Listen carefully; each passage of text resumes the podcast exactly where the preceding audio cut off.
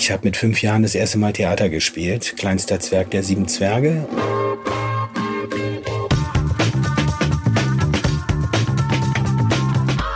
Und jetzt sitzen wir hier, Tobias. Wie schön, dass das Alex. geklappt hat. Äh, bei Wundervoice ist mit Tobias Meister. Tobias, erzähl mal. Ja, schön hier auch zu sein. Erzähl mal was. Jeder, jeder kennt deine Stimme. So, müssen, wir, müssen wir raten?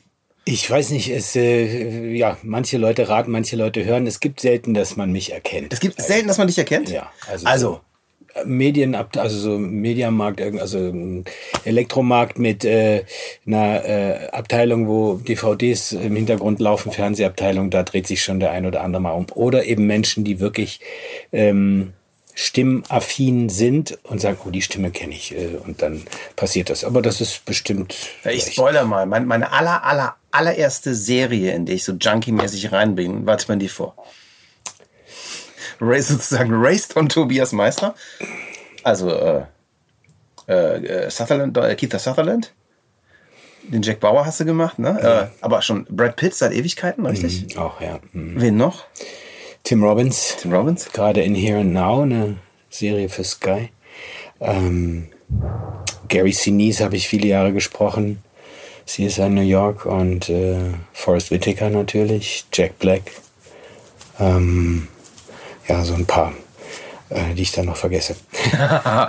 ja. Hast du, hast du noch gezählt, wie viele Filme du gemacht hast? Nein.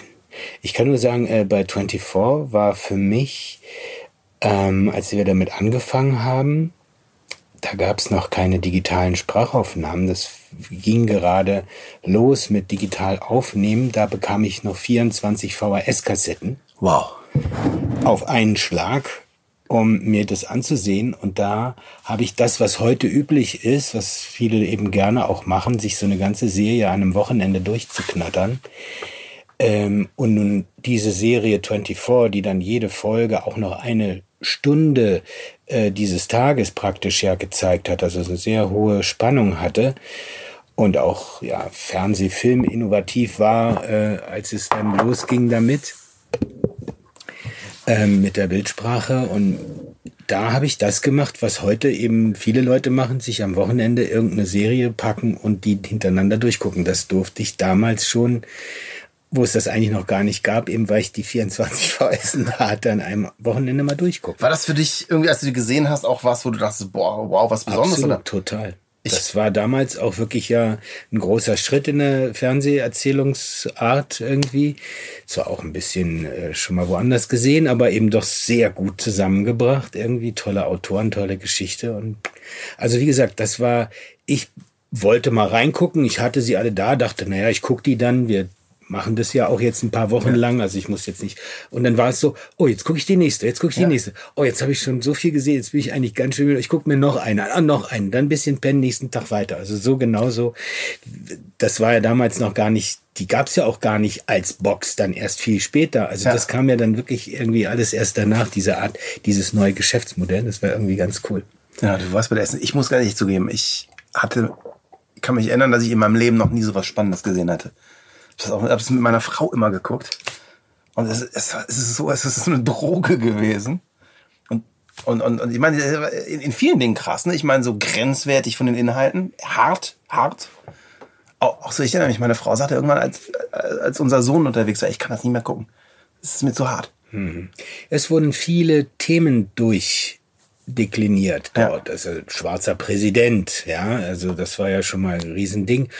Und dann auch, äh, wie sieht denn das jetzt aus mit dem Foltern? Ist das okay? Also es wurde ja länger irgendwie, er wurde zitiert vor Untersuchungsausschuss, weil er hat gefoltert und durfte er foltern, musste er foltern. Wie war, wie wurde das abgewägt? Also der gesellschaftliche Diskurs, der in Amerika damals eine Rolle gespielt hat, ähm, der hat sich dort wiedergefunden und wurde eben durcherzählt und durchgedacht und spielte eine Rolle. Also ich fand das sehr authentisch und sehr nah und eben auch, dass es nicht so eine einfach ohne das zu hinterfragen, sondern dass es eben hinterfragt wurde. Das gab ja auch Probleme mit seinem Stiefsohn, der dann auch ihn angeprangert hat. Ey, was machst denn du da? Ja. Und so bist doch ein Folterknecht und das alles. Und also das fand ich sehr gut, dass sie das so diese gesamte gesellschaftliche Thematik da, äh, Thematik da so reingebaut haben. Wie bist du zu der Rolle gekommen? Hast du vorher Kiefer Sutherland schon Ja. gesprochen? Ja.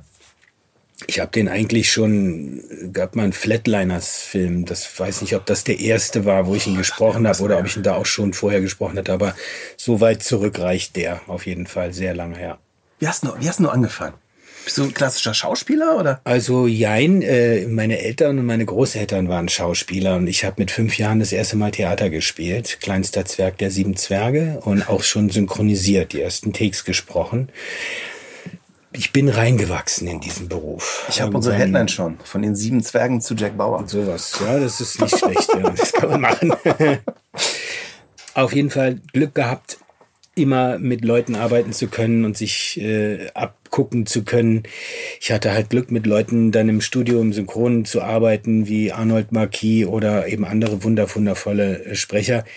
Unsere heutigen, meine jungen Kollegen heute haben ja dadurch, dass wir alles immer alleine aufnehmen, äh, gar nicht die Gelegenheit, in einer kleinen Rolle neben einer Hauptrolle äh, äh, zu stehen und zu gucken, wie, wie, wie macht denn der das, der das jetzt schon 10, 20, 30 Jahre lang macht und von, so wie ich lernen durfte, ja, von den Leuten, wo, äh, ja, oh, oh, oh, wie schön. Und dann, wenn das dann ein Kollege war, wie beispielsweise Arnold Marquis, der so, so wundervoll kollegial war und jetzt äh, einen jungen Kollegen wie mich dann da reingeholt hat und du sagst, hier, guck dir das mal an und so.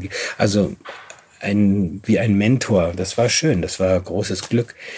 Und ähm, so lernen zu können, wie ich lerne, Learning by Doing, das war eben sowieso ganz toll für mich. Das war Wunder Voices, powered by Sonarbird.io. Sonarbird ist die einfachste Möglichkeit, deinen Podcast als Flashbriefing auf Amazon Alexa, auf Voice-Assistenten und als Feed bei iTunes zu veröffentlichen. Mehr findest du unter sonarbird.io.